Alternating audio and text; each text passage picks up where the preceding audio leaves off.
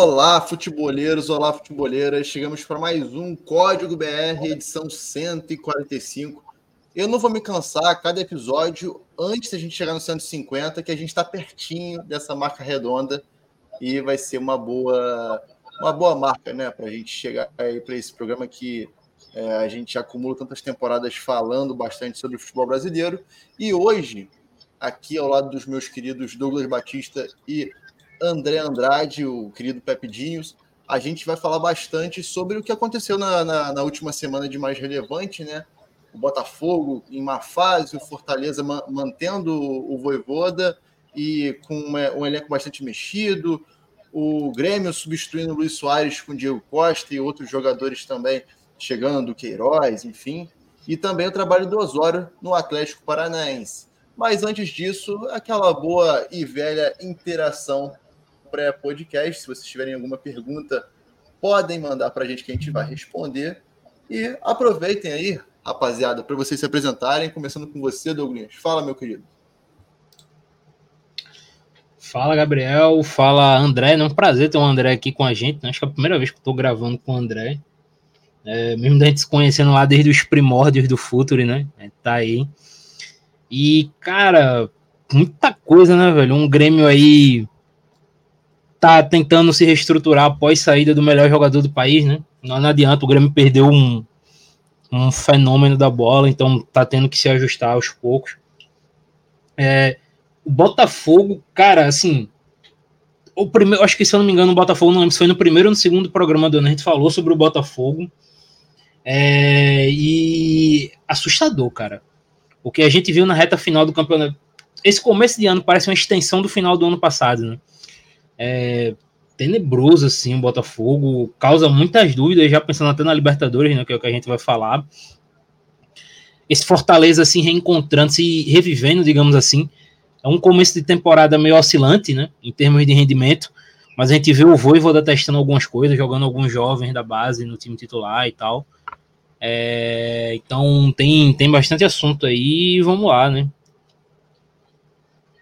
Fala pessoal. E como o Douglas falou, é uma bo boas-vindas para André Andrade. Tem que apresentar ele aqui antes, né? Todos vocês uhum. conhecem, quem acompanha o Futuro desde o início conhece o nosso querido Pepidinhos, mas bem-vindo aqui, André. Sinta-se em casa, porque a casa é sua. Fala, Gabriel. Fala, Douglas. É, boa noite. Para mim é um prazer estar de volta aqui também, né? Para quem acompanha o Futuro aí desde 2017, 2018. É um prazer estar aqui falar sobre o futebol brasileiro, né, com vocês, falar um pouquinho do Grêmio, né, que tem o Diego Costa chegando, mas que tem também aí um, um atleta da base que vem se destacando, né, algumas ideias do, do Osório no Atlético Paranaense, que é um treinador que já impactou bastante o futebol brasileiro na sua outra passagem, e também aí alguns outros assuntos, né, o Fortaleza, que também vem de um projeto sólido nos últimos anos no Brasil, e o Botafogo aí que é, principalmente né, mentalmente tem sofrido bastante nos últimos tempos aí no futebol brasileiro. Perfeito, perfeito. Vamos nessa. E assim, antes de a gente entrar nos principais assuntos, eu queria puxar uma resenha rápida com vocês aqui, que essa semana a gente tem é, eventos importantes para o futebol brasileiro, né? Tem Recopa, Fluminense LDU, tem a pré-Libertadores, que é uma grande preocupação e é um ponto é um tópico que a gente vai falar aqui bastante do Botafogo, que pega o Aurora lá na Bolívia, e também tem o Bragantino jogando na Colômbia contra o Águilas Douradas. Então, é, são três confrontos importantes para a temporada do futebol brasileiro, né? Para o desenrolar desses três clubes que é, têm boas ambições. Eu queria saber de vocês os palpites, se vai ser uma semana positiva ou se é uma semana para ficar preocupado. Começo com você, Douglas. É, vai falando aí, por favor, onde vai ser cada confronto, por favor, só para eu poder fazer a aposta certinha, né? Aqui. Todos fora de casa, são todos fora de casa. Cara, o o Botafogo, cara, eu eu não sei, velho, o que achar desse Botafogo. É um time que vem jogando muito mal, é um time que não, não traz segurança, né? De forma geral. Então, eu vou apostar no Botafogo empatando. É, um a um. O, o Bragantino poupou né, nesse fim de semana, importante citar, o Bragantino entrou praticamente reserva contra o São Paulo, né? Então já é uma equipe que já vem mais inteira fisicamente, então eu aposto no Bragantino vencendo esse jogo. E o Flu? Ah, pô, o Flu, né? Apostar no Flu, cara. Vou apostar no Diniz. Bom, então vai ser uma semana positiva para Douglas Batista assinado. O Botafogo, assim, o empate não tá ruim, não, hein? Por causa da altitude, não tá ruim, não. Agora eu queria falar com você, André. O que, que você acha dessa próxima semana que vem aí? Se a gente vai ter bons resultados, como o Douglas citou aqui, ou se vai ter alguma algum o famoso melar trabalho, né? Thiago Nunes está ali já começando a, a, entregar os pontos, uma entrevista ali um pouco desanimadora, enfim. O que, que você acha, André? Então, acho que é importante ressaltar, né, primeiramente, porque no futebol brasileiro a gente sempre vê esse início de ano, né, com essas fases aí de pré-libertadores como um divisor de águas, né? A gente sabe da importância que é para o futebol brasileiro de classificar para Libertadores ali, economicamente e esportivamente também, né? A gente sabe que é uma das grandes coisas que fazem alguns jogadores né, serem atraídos pelos projetos daqui. Então, acho que tem bastante esse peso psicológico, né, principalmente para os clubes brasileiros, que é onde a gente acaba tendo o maior investimento do continente, né, muitas vezes, então é meio que uma obrigação. E eu acho que eu estou com o Douglas aí na questão do, do Botafogo. Eu acho que por ser né, alguns dias conturbados aí, não sei se vão conseguir mudar a chavinha. É, toda essa questão de jogar fora de casa também pode acabar pesando. É, eu acho que o empate lá tá bom, né, para poder tentar decidir em casa, num, num clima que pode ser um pouco mais tranquilo ou pode ser que não esteja né, mais tranquilo. Mas eu acho que Red Bull, né, por ter poupado aí a equipe e pela sequência também, né, do trabalho do Red Bull e também do, do Fernando Diniz, pela qualidade técnica ali dos jogadores, eu, eu imagino que tanto Red Bull quanto Fluminense vão conseguir aí suas vitórias mesmo atuando fora de casa, né, que são trabalhos que já tem uma sequência maior e que não teve nenhuma quebra é, né, nesse início de ano. Pelo contrário, acho que só principalmente o Fluminense aí montou um, um time muito um elenco muito muito qualificado e muito profundo também. Bom, maravilha. Então, para o Futuri é uma semana positiva para o futebol brasileiro e com resultados, pelo menos na, em sua maioria, encaminhando bons desfechos aí. Como a gente falou de pré-Libertadores, é bom a gente começar falando do Botafogo, né? E como o André citou muito bem aqui, geralmente, né, o planejamento do, do, de, um, de um clube que está nessa fase, que iniciou nessa fase, é aquele planejamento um pouco mais de urgência, né? Que você tem que montar um time rápido, você tem que ter é, um time já com uma boa espinha dorsal, caso do Botafogo, que manteve boa parte do elenco do ano passado, é, e reforços pontuais para chegar na ponta dos cascos, tanto tecnicamente, entrosado e fisicamente também, nessa fase que vem tão, tão cedo assim na temporada. Mas, Douglinhas, a gente vê um Botafogo que parece manter um pouco da energia que acabou no ano passado, né? Uma energia de consternação, um pouco desanimador, e assim, nos dois grandes jogos que teve o Botafogo até então, os principais testes, perdeu os dois, né? Perdeu para o Flamengo 1 a 0 no finalzinho gol do Léo Pereira e perdeu ontem para o Vasco de 4 a 2. Então, assim, esse enredo de planejamento cai um pouco por terra, né? Porque você mantém o elenco, mas você não conseguiu encorpar esse elenco e dar, por exemplo, o Luiz Henrique se machucou e tá e já não conseguiu dar continuidade de jogo, né? O Jefinho já não está mais jogando tanto, está jogando Júnior Santos e Vitor Sá de novo. Mudou o esquema. Então, assim, essa teoria da, do planejamento caiu um pouco por terra com esse início de temporada meio desastroso, né? É, eu queria começar citando o grande causador, talvez, da derrocada do Botafogo ano passado, que foi o aspecto mental, né? Falamos muito sobre como cada jogo o Botafogo ia ruindo mentalmente. E eu quero pegar de exemplo esse jogo contra o Vasco, que aconteceu nessa rodada, porque para quem viu o jogo, é, eu quero realmente trazer a minha primeira fala, porque quem viu esse jogo, esse jogo foi claramente uma extensão do que aconteceu ano passado. O Botafogo ele começa bem contra o Vasco. O Botafogo começa bem melhor que o Vasco, abre o placar, um gol muito bonito do Eduardo. E aí, a partir do momento que o Vasco empata, o Botafogo ruim. Simplesmente deixa de existir o Botafogo. E aí, quando o Vasco vira, aí simplesmente se torna, sabe, uma catarse de erros. É, a defesa do Botafogo começa a errar em excesso. O Gatito erra muita bola na saída. Tudo bem que o Gatito nunca foi um goleiro de destaque com a bola nos pés, mas ele erra muita bola. O lance do pênalti, né, que é um, um erro técnico do Hugo de domínio e depois de tomada de decisão que ele sem necessidade ele agarra o Paulo Henrique ali. Então, o Botafogo ele começa a, a, sabe, dar espaço, errar situações simples. O lance do quarto gol, né, é até meio constrangedor falar, porque o Vasco ele vai trocando passes com muita facilidade, com gritos de olé, inclusive, né, no, no Newton Santos, e vai ganhando espaço através do campo. É, eu não lembro quem foi que cruzou, acho que foi o Pumita que fez a assistência. E, cara, o Pumita ele pega a bola, ele conduz, ele para para cruzar, em nenhum momento ele é pressionado. E aí ele cruza para o Verrete, sabe? Então, assim, é um. Sabe, o jogo de ontem, ele para mim foi uma extensão de tudo que aconteceu no ano. E preocupa muito isso no Botafogo porque a gente está falando agora de uma Libertadores que vem uma fase eliminatória, é, que a gente está falando de uma equipe que a partir do momento que toma um gol, sabe, tudo, tudo vai por água abaixo, tudo se acaba.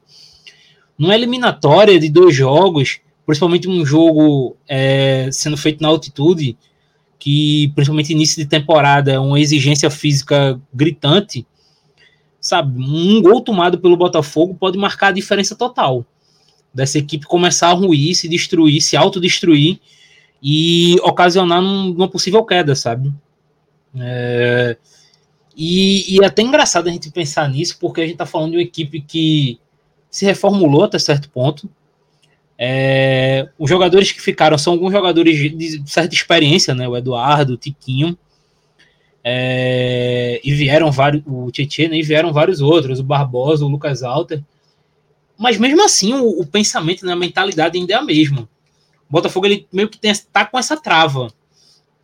E a, a fala, a gente vai até falar um pouco mais nisso, mas a fala do Thiago Nunes ontem na coletiva, sabe, é. Não sei dizer qual seria a palavra, cara. Assim, chama muita atenção. Do treinador vir na, na entrevista coletiva após uma derrota, do jeito que foi num clássico, e falar que Tiveram jogadores que pediram para não jogar depois do que aconteceu ano passado, sabe? É, um, é uma declaração que é difícil, cara, colocar em palavras o que significa.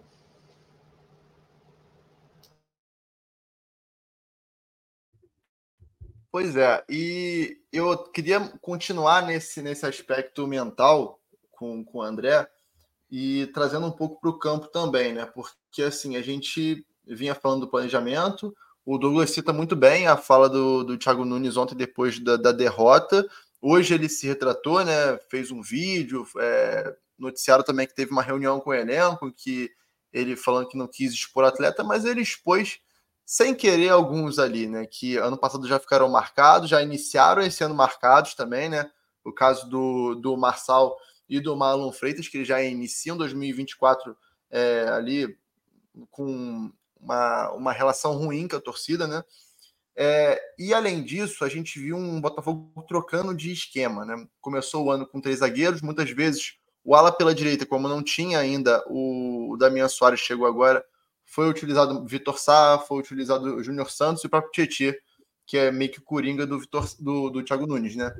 E aí, André, é, como você já teve experiência de clube, enfim, eu queria mais te fazer uma pergunta mesmo, porque diante de uma entrevista como essa, diante da proximidade de um jogo é, tão decisivo como esse contra o Aurora meio de semana, você não só conseguiu engatar um esquema e uma equipe base para você é, ter, ter, certo, certa solidez é, nesses jogos grandes, coisa que o Botafogo não conseguiu é, realmente mostrar nos, nos principais testes, é, juntando com esse aspecto mental, o quão prejudicial é pra, numa semana de um jogo tão importante como esse de, de, de quarta-feira.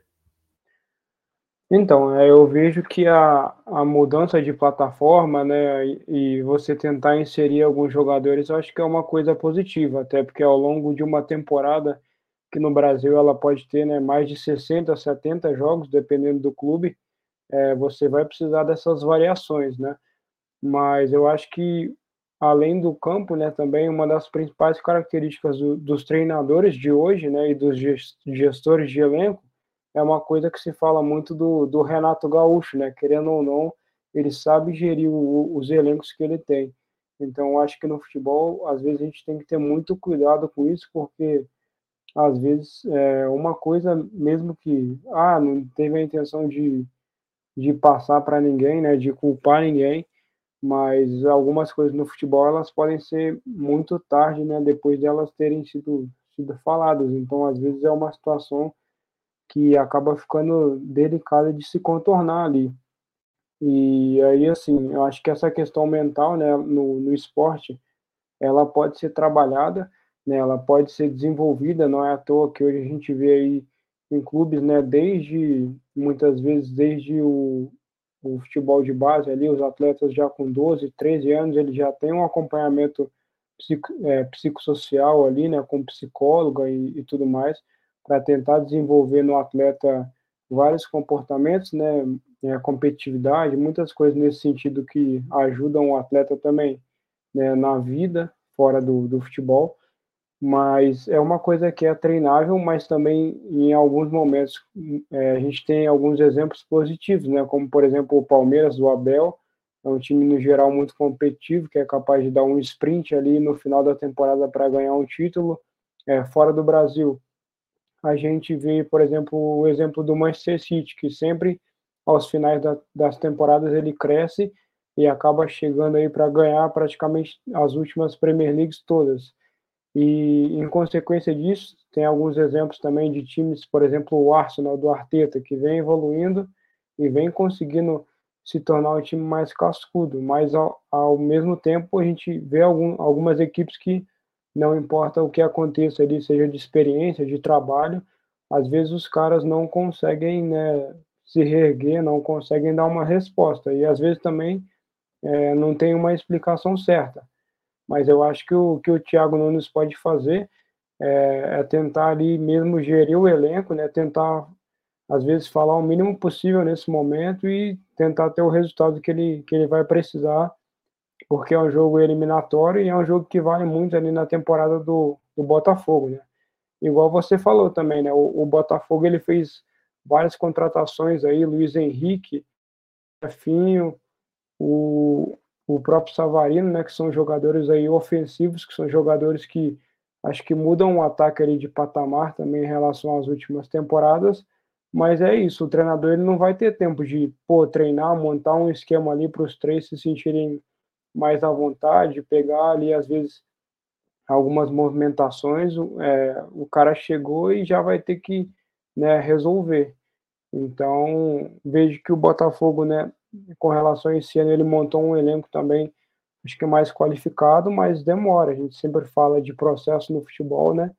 E não é à toa. Então, acho que a gente vai, vai demorar um tempo aí até a gente tentar ver a melhor versão do, do Botafogo, tanto em campo, né, quanto principalmente o que vem precisando mais ainda é fora de campo, né, ter essa constância mental e essa competitividade aí para ser. Sem dúvida. E aí, já puxando para o campo e bola especificamente, e aí eu chamo você, Douglas, para falar sobre isso, que a gente vê é, uma falta de equilíbrio realmente entre os setores, né? Um ataque que, em questão de, de opção, tem muito, né? E vai melhorar ainda mais no meio do ano, porque ainda, ainda vem o Alan é, para fazer meio campo, tem o, o, Igor Jesus também como outro ponto. O Botafogo está formando o elenco com seis pontas para essa temporada, principalmente brasileiro. É, Gregory, mas... né? Tá chegando também. Oi? O Gregory tá chegando também, é, né? Gregory, também, Gregory. Sim, boa lembrança. O Gregory também. Então, do meio para frente, é um time que vem se credenciando para brigar bem esse ano, principalmente no brasileiro. É, mas atrás parece ser a grande lacuna ainda, né? Porque o Gatito se mantém como goleiro titular, até pela hierarquia, imagino, é, em vez do John. É, mas na zaga especificamente, o Barbosa não está agradando, né? Não, não vem numa temporada, não vem no início bom. Ele que tinha uma certa expectativa, né?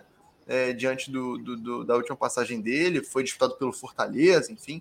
É, e, não, e vem sendo muito inseguro. Talvez o, o, ponto negativo principal dessa defesa, né? Além, por exemplo, do, da inexperiência do Hugo também na lateral esquerda, que, como você bem disse lá no início, cometeu um pênalti tolo no Paulo Henrique. É, e na frente, isso aí já acho que já está um pouco disfarçado, porque o Botafogo ainda está fazendo gol, né? Os pontos geralmente estão entregando gols. Mas o Tiquinho só tem um gol no ano também, né? Nos sete jogos.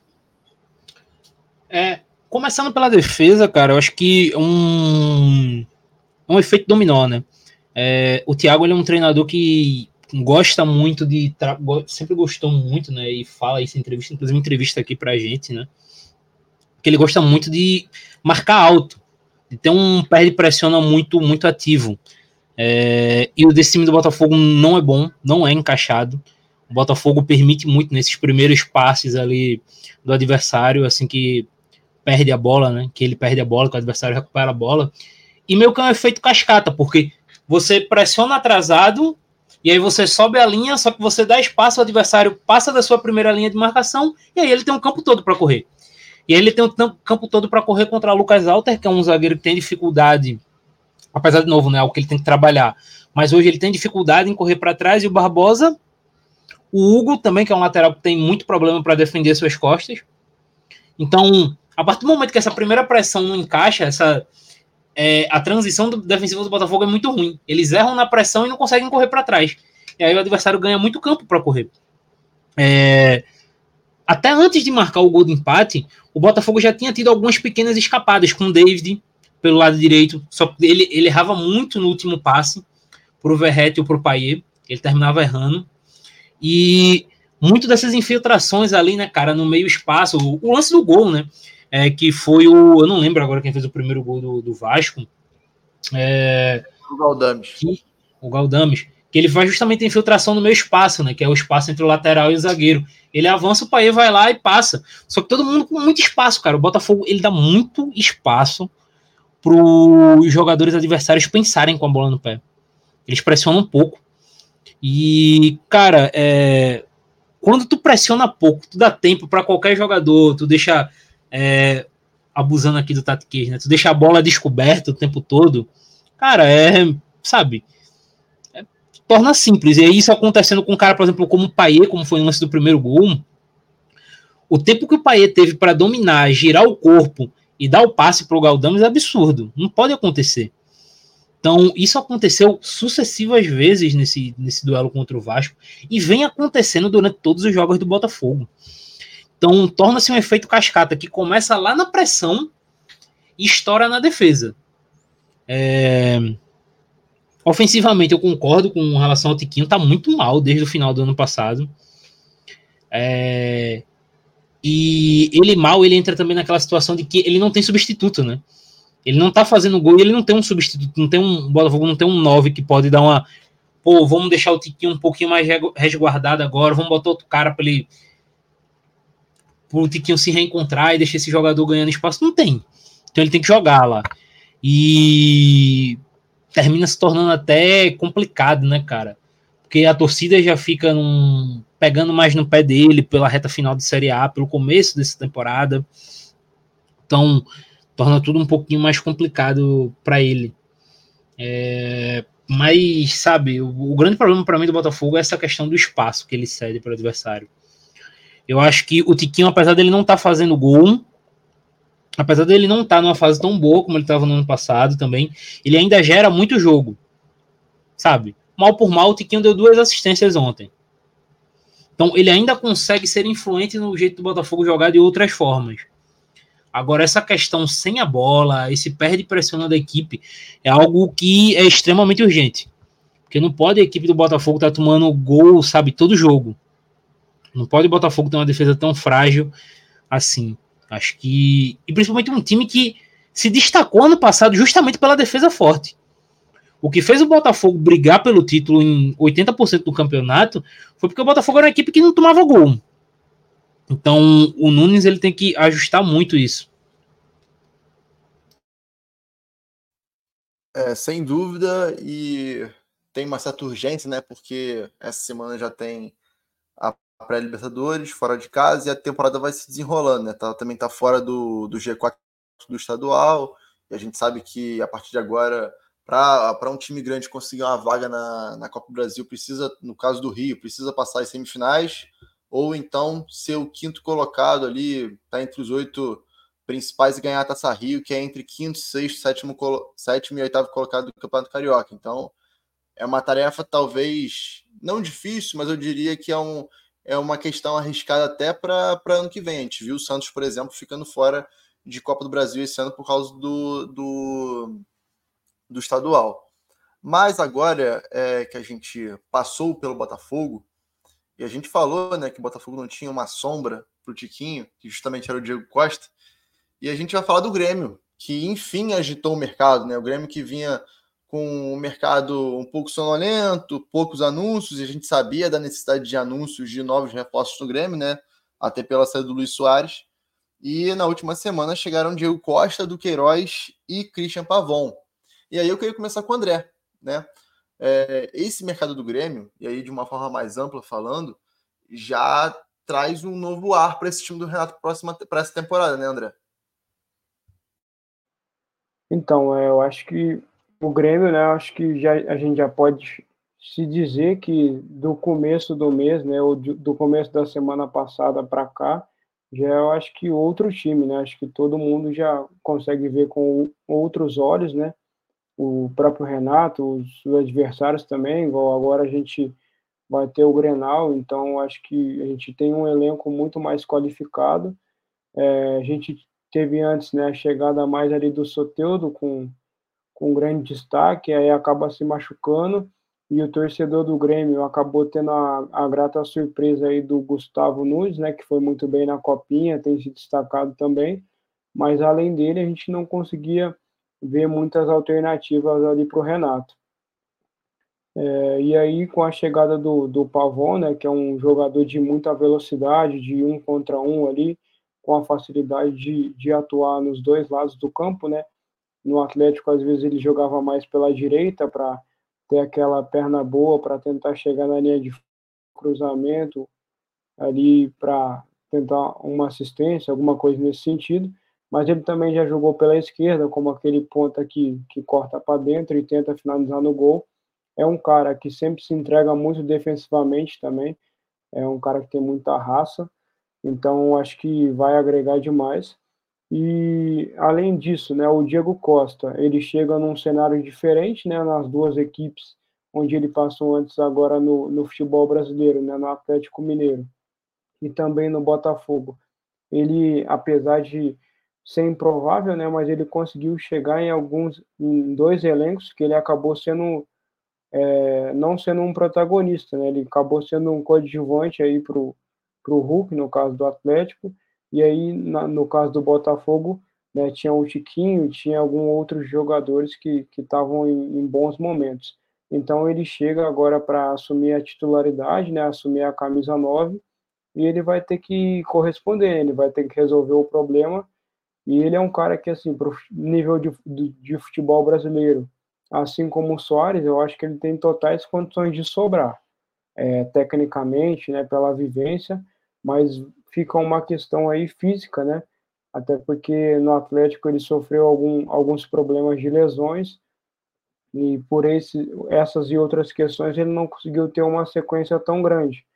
É, mas aí ele chega com o status aí de, de ser a estrela do time e de substituir o Soares, né? Que é uma tarefa muito ingrata, mas era um dos poucos nomes de peso aí no mercado que poderiam chegar para essa função. E acho que o Duqueiroz ali, né, só para complementar, é um cara que foi muito bem eu, aí no... Eu queria falar contigo. Oh, perdão, André, continua falando. Perdão, travou para mim.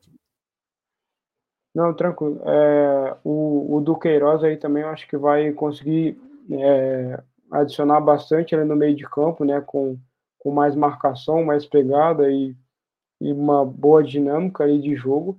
Eu acho que é uma peça diferente, né? Das que o Grêmio tem.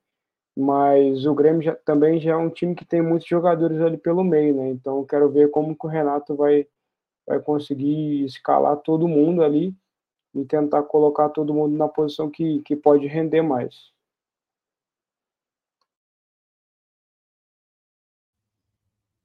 Agora sim, Douglas, é, eu vou deixar a questão do Diego Costa para o final, para a gente falar especificamente sobre essa substituição do Grêmio, né? É, mas agora, como o André falou do, da chegada do Queiroz, é, a gente viu o meio, meio campo do Grêmio hoje tudo bem que se você escalar os quatro que tem à disposição, o banco fica meio que vazio, né? Você perde um pouco de profundidade de elenco, talvez. Mas em outro momento a gente viu o Renato usando um volante com algumas características parecidas com o do Queiroz, que é mais essa velocidade, essa chegada e, e essa capacidade de pressionar que ele também tem, que foi o Ramiro, né, no título da Libertadores. E aí fala-se muito sobre essa possibilidade do Renato voltar é, a utilizar esse tipo de configuração, um Ramiro 2.0 no Duqueiroz, porque hoje já se tem o Vilha Sante, o PP e o Cristaldo, que é mais o criador. Você enxerga essa possibilidade, você enxerga é, como algo positivo para o Grêmio, até porque o André falou aqui do Pavão, que muitas vezes jogou pelo lado direito, usando o, o pé bom para chegar na linha de fundo. A gente tem que lembrar que o Soteldo vai voltar também. Então é uma dor de cabeça para o Renato aí, né? É, e assim, eu acho que o primeiro passo aqui é entender que o Renato, é, talvez a maior qualidade do Renato, além da questão de grupo, é que é um cara que ele é muito adaptável de acordo com o que ele tem, com o que ele precisa. O Grêmio, temporada passada, a gente viu o Grêmio é, começando a temporada no 4-2-3-1 com cinco meias, um time só com meio campistas e o Soares. Aí no Brasileirão ele coloca aquele esquema com três zagueiros, né? com o Vilha Sante pisando muito na área, com o Carvalho no meio. É, e aí, com o Bitelo antes da saída e o Cristaldo atrás de Soares, né? Já que ele não tinha extremos, ele não tinha esse ponta, né? Agora ele tem dois, ele tem o Pavon e o Soteudo. Então, eu acho que ele vai adaptar muito de acordo com o que ele vai precisar.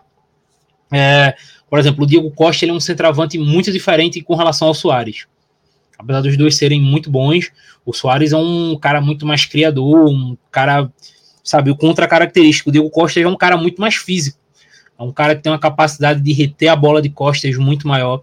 Então a gente vai ver o Grêmio usando muito esse pivô para o Diego Costa, dele dominar a bola de costas e segurar para os jogadores receberem a bola de frente. Então, nisso tu vai ter que ter o quê? Tu vai ter que ter muito volante pisando na área, não só os pontas, né? Muito jogador pisando na área para finalizar. Então, numa dessa aí, o Duqueiroz fazendo uma dupla com o Vilha Sante, com sendo dois caras que pisam bem na área, pode ser uma alternativa interessante para o Renato aí. É uma saída bacana. Fora isso, cara, ele pode testar várias outras coisas. Ele pode testar o Duqueiroz como. A gente fala do Ramiro, né? O Ramiro, muita gente não lembra. Na campanha da Libertadores, ele jogava como meia pela direita, né? O Grêmio usava um 4-2-3-1 com o Luan de 10, né? E o Ramiro ele jogava como meia pelo lado direito. É, talvez ele possa fazer também algo parecido com o Duqueiroz. Muita gente não lembra, mas o Duqueiroz já foi lateral direito, por exemplo. Então, o Renato ele pode fazer algumas adaptações dependendo do, da situação dele, é, do contexto. Eu acho que eu não gosto de cravar algo como o Grêmio vai fazer, como o Renato vai fazer, porque ele tem uma capacidade muito boa de desenvolver e adaptar jogadores. Eu acho que talvez seja o que o Grêmio precisa no momento, né? Já que o Grêmio agora não tem mais uma mega estrela. Porque ano passado, com todo respeito ao trabalho do Renato, que foi excelente. O Grêmio saiu de um time da Série B para o vice-campeonato brasileiro. Sim, espetacular, não tem o que falar. Em uma semifinal do Copa do Brasil. Mas é muito mais fácil tu montar algo com o Soares. Porque o que teve de jogo que o Soares ganhou sozinho entre aspas, assim, não, não tá escrito. Então agora já é uma situação completamente diferente. Vai ser um Grêmio com menos talento, é, com um jogador menos talentoso no comando do ataque, em que o Grêmio vai ter que desenrolar algumas situações. Ano passado, o Soares ele desenrolava algumas situações, é, não só marcando, né, mas assistindo. O Soares, ano passado, ele foi o vice-artilheiro do Campeonato Brasileiro e o líder de assistências. Então, o Grêmio não vai ter essa quantidade de, sabe, essa quantidade enorme de gols que ele adicionava, seja passando ou assistindo. Então, o, o Renato ele vai mexer muito de acordo com o que a equipe vai precisar no momento. Eu acho que vai ter jogo, por exemplo, que vai jogar todo mundo ali. Vai jogar Duqueiroz, Carvalho e, e Vila Sante. É, alguns jogos vai jogar Duqueiroz e Vila Sante, por aí vai. É, perfeito. E aí, para a gente encerrar o Grêmio, eu queria é, chamar o André, porque você tocou num ponto muito importante. Né? No passado, o Grêmio viveu um momento de uma expectativa que, que acabou. É, o, a realidade foi muito. Foi muito. É, foi um choque realmente para a torcida, né? Positivo, porque o time que tinha antes do Soares, e mesmo com o Soares, era a expectativa não era alta, sabe? De pegar lá um G4 e quase brigar por título ali no final com a, a bobeada do Botafogo. É, e como o Douglas falou, sem o Soares você perde gol, você perde assistência, é a estatística que você vai perdendo. E o Diego Costa, que apesar de ter algumas características que podem agregar bastante para o time do Renato, ele nunca foi um 9 de te dar muito gol por temporada, né? Ele teve algumas temporadas ali Atlético de Madrid, a do Chelsea com Conte, mas assim, a carreira inteira ele nunca te deu muito número, né? Ele e aí você perde um pouco sobre isso, né? Que a capacidade de decisão também, que eu acho desproporcional entre um e outro, eu acho que é, também é um consenso nisso. Mas diante dessa perda, mas também de uma mudança muito grande no elenco, né? Porque chega do Queiroz é mais um elemento para esse meio-campo que jogou o ano passado inteiro. Chega Soteudo e Pavon com a saída do Ferreirinha. Qual a expectativa do Grêmio para esse ano? Então, eu acho que o Grêmio pode esperar um ano bom, assim. Acho que tem condições ali de brigar novamente, mas acho que por Libertadores, acho que o elenco ainda está muito longe aí de alguns elencos que a gente vê hoje no futebol brasileiro, né? Principalmente aí Flamengo, Palmeiras, o Atlético Mineiro também, que a gente vê, acho que como os três grandes elencos. É, o Corinthians, né? É, se reforçou muito também agora com a chegada de, do, do Pedro Raul. É, e o Fluminense também né, trouxe muitos jogadores, né? Trouxe Marquinhos, trouxe o Douglas Costa. Então, assim, tem elencos que hoje eles estão mais preparados, mas o Grêmio eu acho que se prepara bem, igual o Douglas estava falando, né, vai passar por uma mudança ali geral no time, porque quando você troca seu principal jogador de referência ali, né, você muda as características dele, naturalmente você vai ter que também mudar algumas dinâmicas. Talvez até por isso o Renato tenha feito também mais força ali para trazer esses dois pontos, porque ele sabe que ele vai precisar de mais caras ali, tanto para criar esses gols, né, para o Diego Costa, que dentro da área ele costumava ir bem ali, algumas jogadas de pivô, às vezes dominar girando também, e também para às vezes poder contribuir com os gols, né? É, o, o Soteldo é um cara que a gente sabe que contribui com, com gols.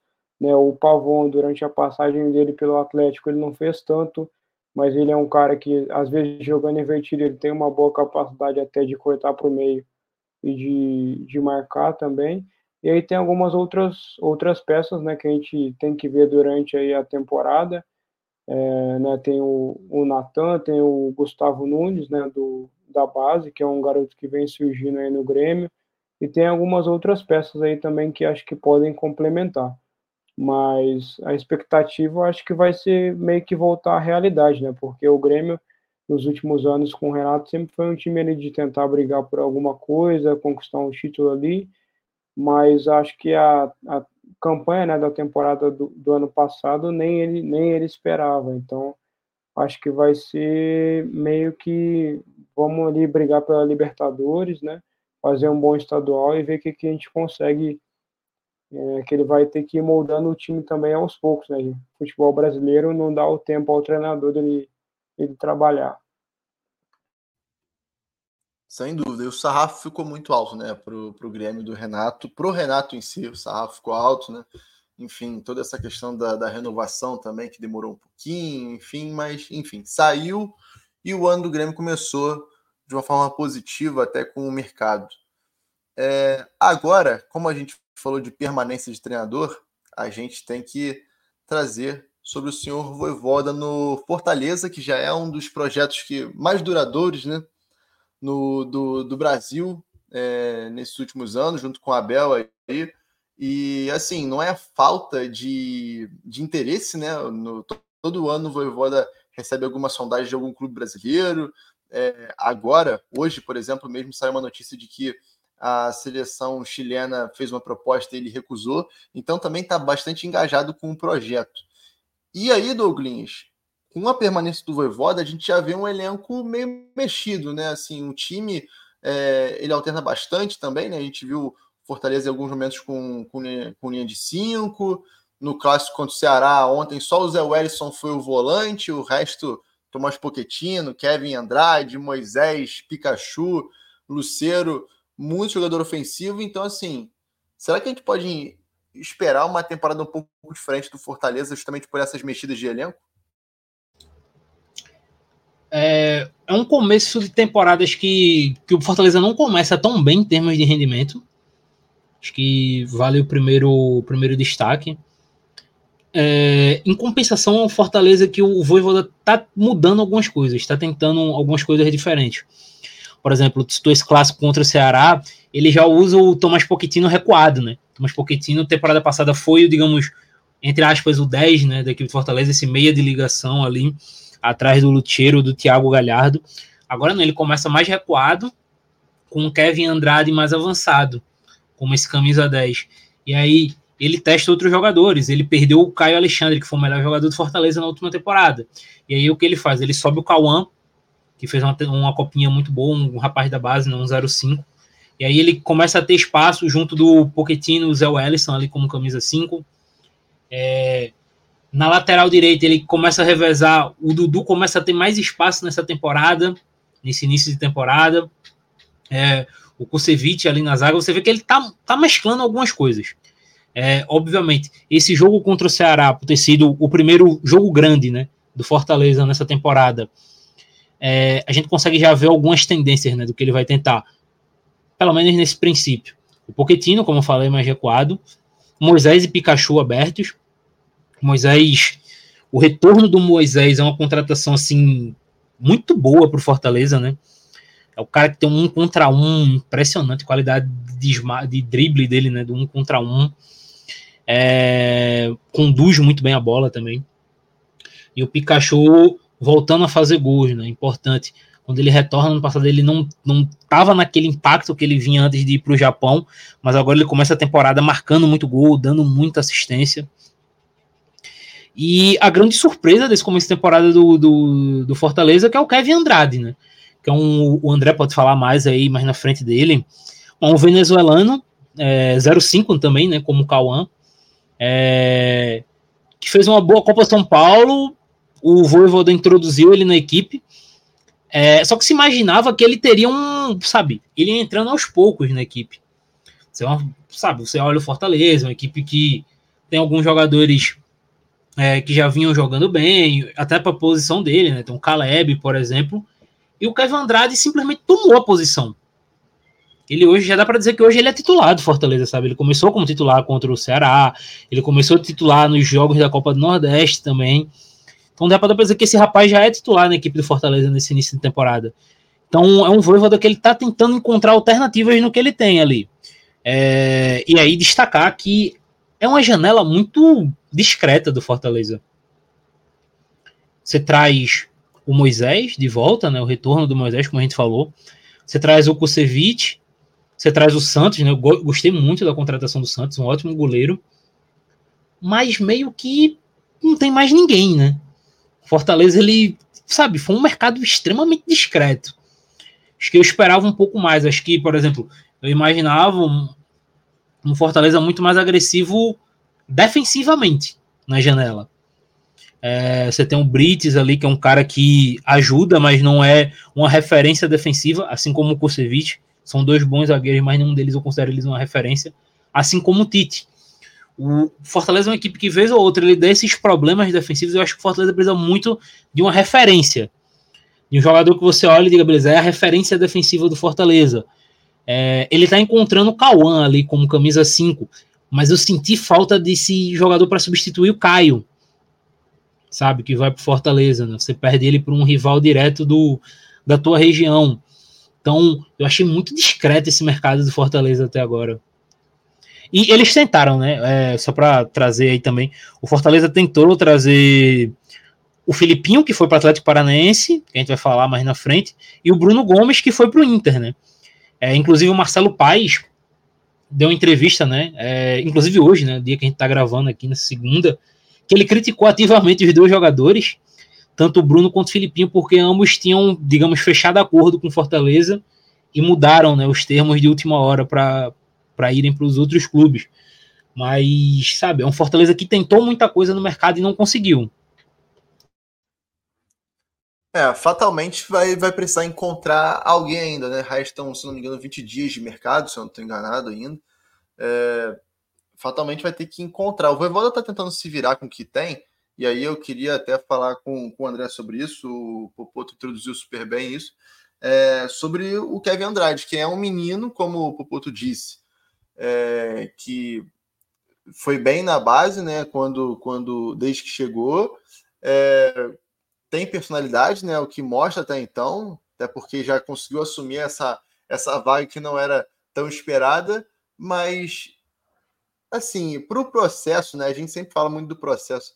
Será que, será que é a melhor opção? Assim, por mais que ele esteja pedindo passagem agora, será que o menino 2005 é, a gente vê aí o Hendrick, por exemplo, que demorou um pouco com o Abel a ser titular, por mais que pedisse demais, por mais que ele entrasse bem, ele foi demorou a ser titular, né? E agora a gente vê essa situação do Kevin Andrade e numa situação em que o Fortaleza sente falta do Caio Alexandre ainda, né, para ser esse equilíbrio do meio-campo. Será que não é queimar um pouco de etapa, não, André? Então, acho que todo jogador da base ele, ele sofre né, com algumas dificuldades aí na transição com o profissional, pelo menos a maioria deles, né, na questão de tudo do jogo, né, principalmente na questão física, na velocidade do jogo. Mas o Kevin Andrade é um cara que eu, um jogador, né, que eu acompanhei bastante no ano passado pelo Fortaleza. Ele chegou no meio do ano e aí fez alguns jogos, né, não fez não foram muitos, é, mas ele fez uns cinco ou seis jogos pelo sub-20 e aí depois ele jogou a copinha também no início desse ano, né? E agora ele acabou subindo. Assim, o que chama a atenção é que na base, né, jogando pelo sub-20, ele atuava sempre de ponta, que ele é um, é um jogador muito baixo também. Né, ele tem acho que 1,63, se eu não me engano. Então ele é um cara que geralmente busca às vezes fugir dos confrontos, até pela característica física dele. É, ele é um cara de muita velocidade, mas ele tem surpreendido bastante aí né, nessa transição. Eu vejo que ele no Fortaleza tem o próprio Cauã também, o meia, né? Que tem uma característica muito interessante, é um jogador que consegue usar bem as duas pernas, consegue dar uma dinâmica interessante para o jogo, é, tem um bom domínio ali orientado, ele consegue chegar no ataque também, eu acho que é um cara que está, no momento, mais preparado para jogar nessa função central. E tem também o Amorim, que é um jogador que já atuou aí no Fortaleza no ano passado, que também tem essa característica mais ali de jogar pelo meio.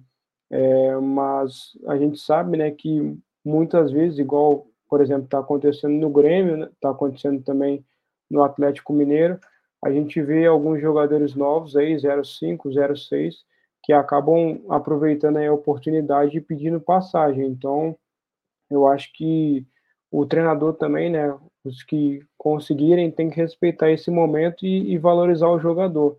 Que a gente vê também muitos jogadores brasileiros saindo do, do país até ou sendo vendidos sem atuarem muito no, no, no clube, né? Então, acho que é um processo que faz parte. Eu acho que no momento desse, até pelo, pelos jogos, né, nível mais ali de estadual e tudo mais, eu acho que não seja queimar etapa, porque o jogador também está correspondendo, é, mas acho que é uma coisa que tem que ser feita gradualmente ali, né, para não poder, poder não queimar o menino.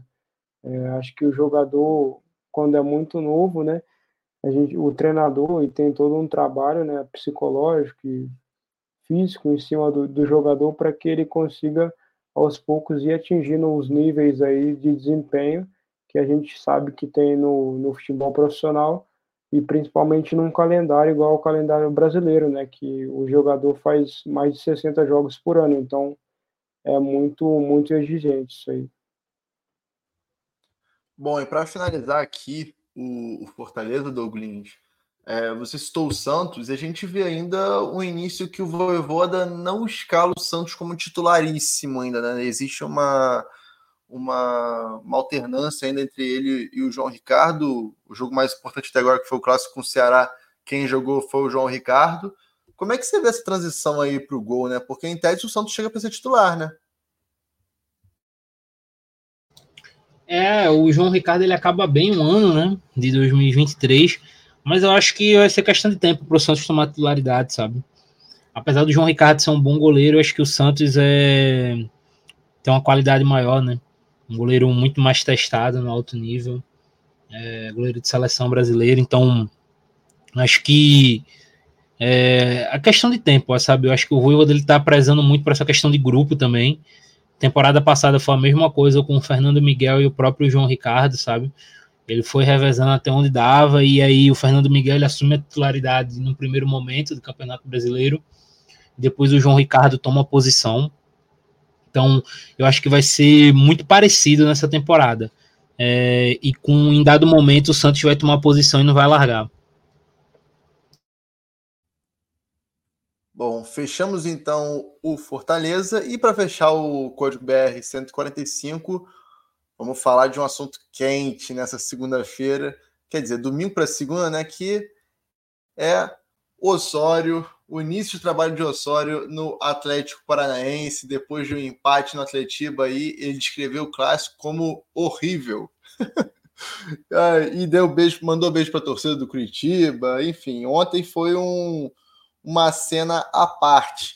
E aí eu queria começar falando com o André é, sobre é mais um caso de que pode ser um, um problema de grupo, né? Fala-se que o, a diretoria do Atlético, o Petralha, não, não, não pensam em, em trocar a, o comando agora. Mas esse início é esquisito, né? Com o Canóbio na esquerda, três zagueiros, o esquema não está muito, não tá muito claro ainda, né? E o funcionamento também não, não tá daqueles, principalmente ofensivamente. É, nós, nós já tivemos né, uma pequena amostra aí do, do Osório, né, quando ele estava no São Paulo, então a gente sabe como é que ele funciona, né, um cara que é muito inteligente, né, que segue uma, uma ideia de futebol muito baseado na posse de bola e quando não tem a bola de pressionar muito, mas a gente sabe também que ele tem algumas particularidades, né? Acho que ele geralmente pelo nível de detalhe, pelo que ele tenta impor, né, suas equipes a fazerem ali, é um cara que precisa de um tempo ainda maior para que o grupo consiga assimilar tudo.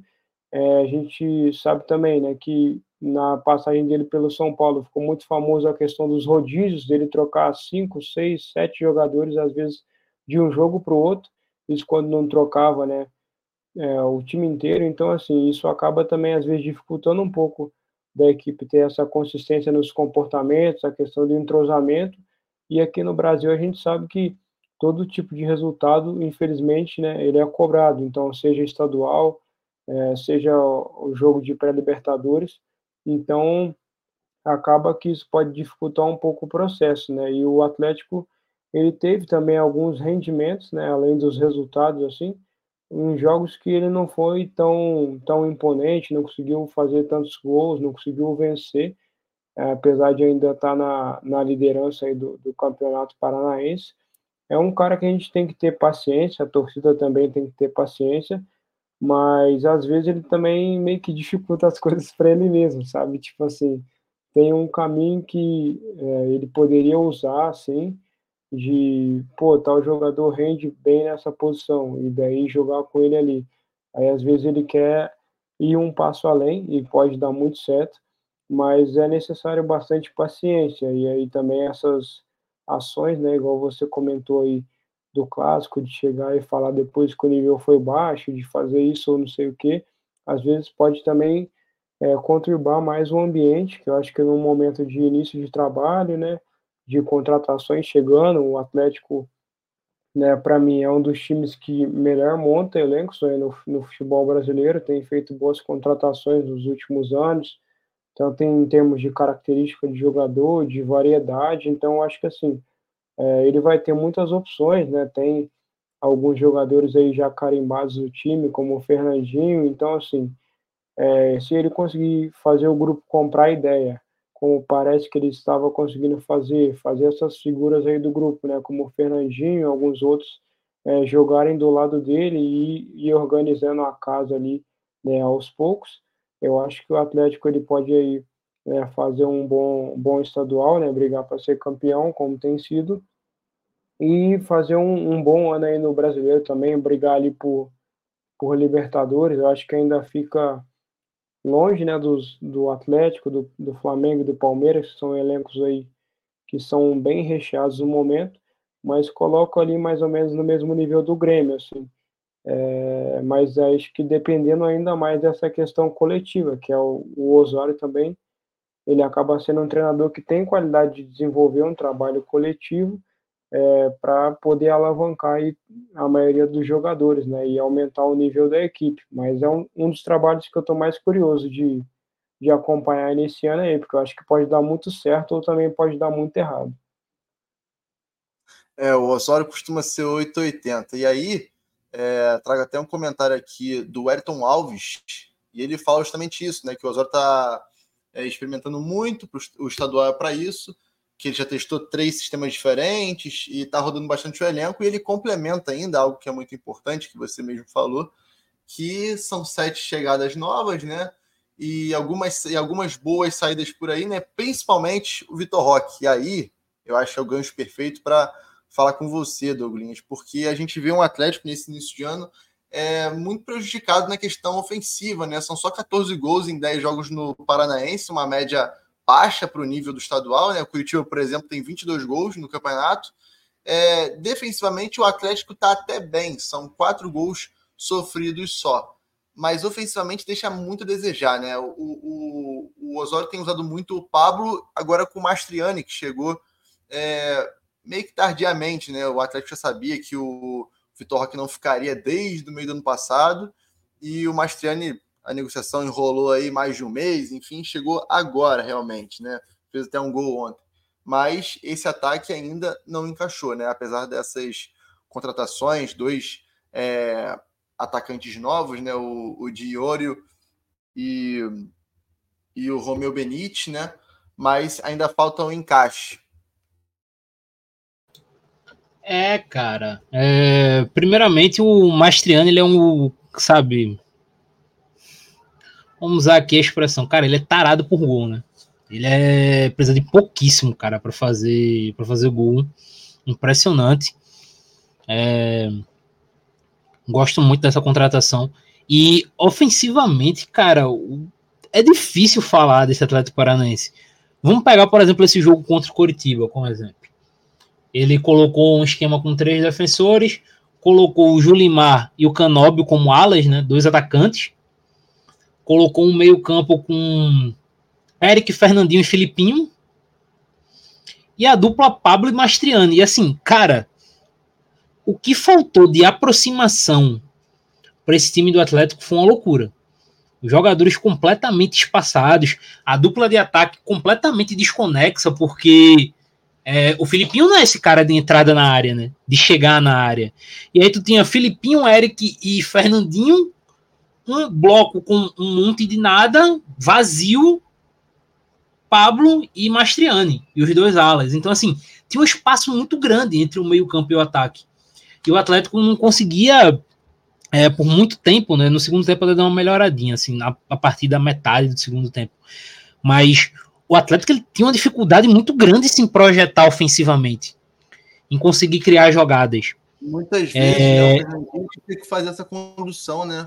É, com bola mesmo é... para ter uma aproximação. Né? Exatamente. É, então, sabe, são alguns ajustes que ele vai fazer. O Atlético ele tem alguns jogadores que eu gosto, por exemplo, o Léo Godoy, eu gosto muito do Léo Godoy, lateral direito.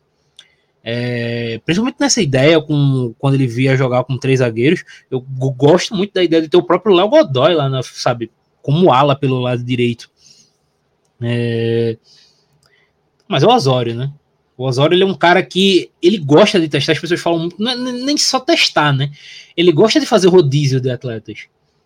É, é da natureza dele, né? Então a gente vai ver muito o elenco do Atlético rodando, jogadores fazendo várias funções. É, é algo que ele sempre faz. Agora, tu falou essa questão do Atlético ter tomado poucos gols. Eu diria para o torcedor do Atlético que ele talvez ele ligar um pouco no sinal de alerta aí.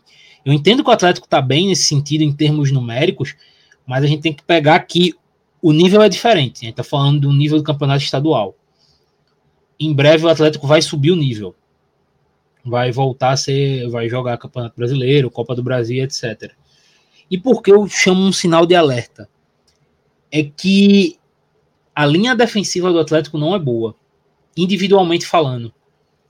Você tem o Kaique Rocha, você tem o Gamarra que chegou agora, você tem o Thiago Heleno lá, sabe, nos últimos momentos de carreira. O Pedro Henrique, que é um cara muito pendente ao erro. Então, assim, é um, é uma linha defensiva que, sabe, não passa segurança para os grandes momentos. Eu acho que o Atlético poderia ter feito algo, ter tido um pouquinho mais de carinho na hora de reforçar essa defesa. Essa linha defensiva, essa última linha. Acho que falta um pouco de carinho. Acho que quando chegar em dado momento mais avançado na temporada, e assim, mais avançado eu não digo nem, sei lá, metade do Campeonato Brasileiro, sabe? Eu digo daqui a dois, três meses, a gente vai estar tá olhando para essa defesa do Atlético e, pô, poderia estar tá melhor, poderia ter feito algo melhor. Então, acho que o Atlético ele deveria ter olhado com um pouquinho mais de carinho para sua linha defensiva.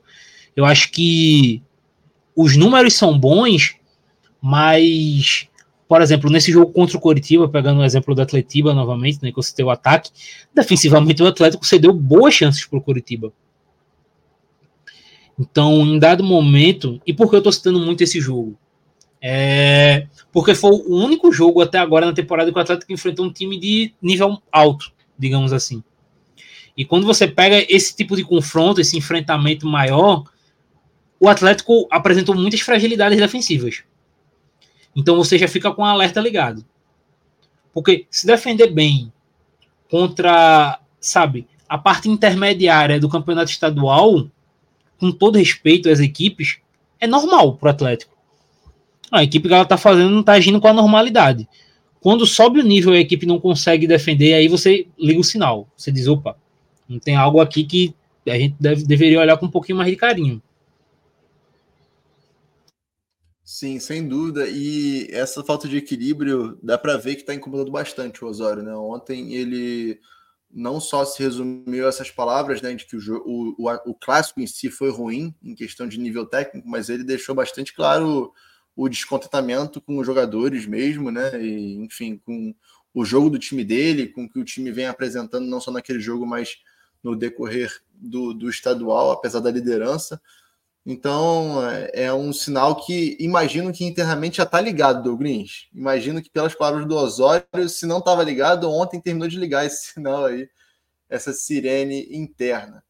Mas, enfim, amigos, chegamos ao fim de mais um Código BR edição 145. Quero agradecer aqui os senhores que estiveram com a gente, quem comentou e principalmente aqui é, quem esteve na mesa ao meu lado. Valeu, André. Sempre bom ter você aqui. Volte sempre. Estaremos mais vezes juntos nessa mesa de Código BR. Valeu, mano. Valeu, eu que agradeço aí pelo convite e espero estar participando aí mais vezes também.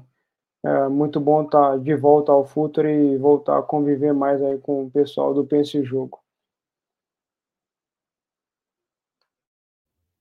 É isso aí, pense o jogo. Pepe Diniz está de volta, várias e várias análises, pelo menos uma por semana vocês vão ver no site do Futre, no YouTube também, vem coisa boa por aí.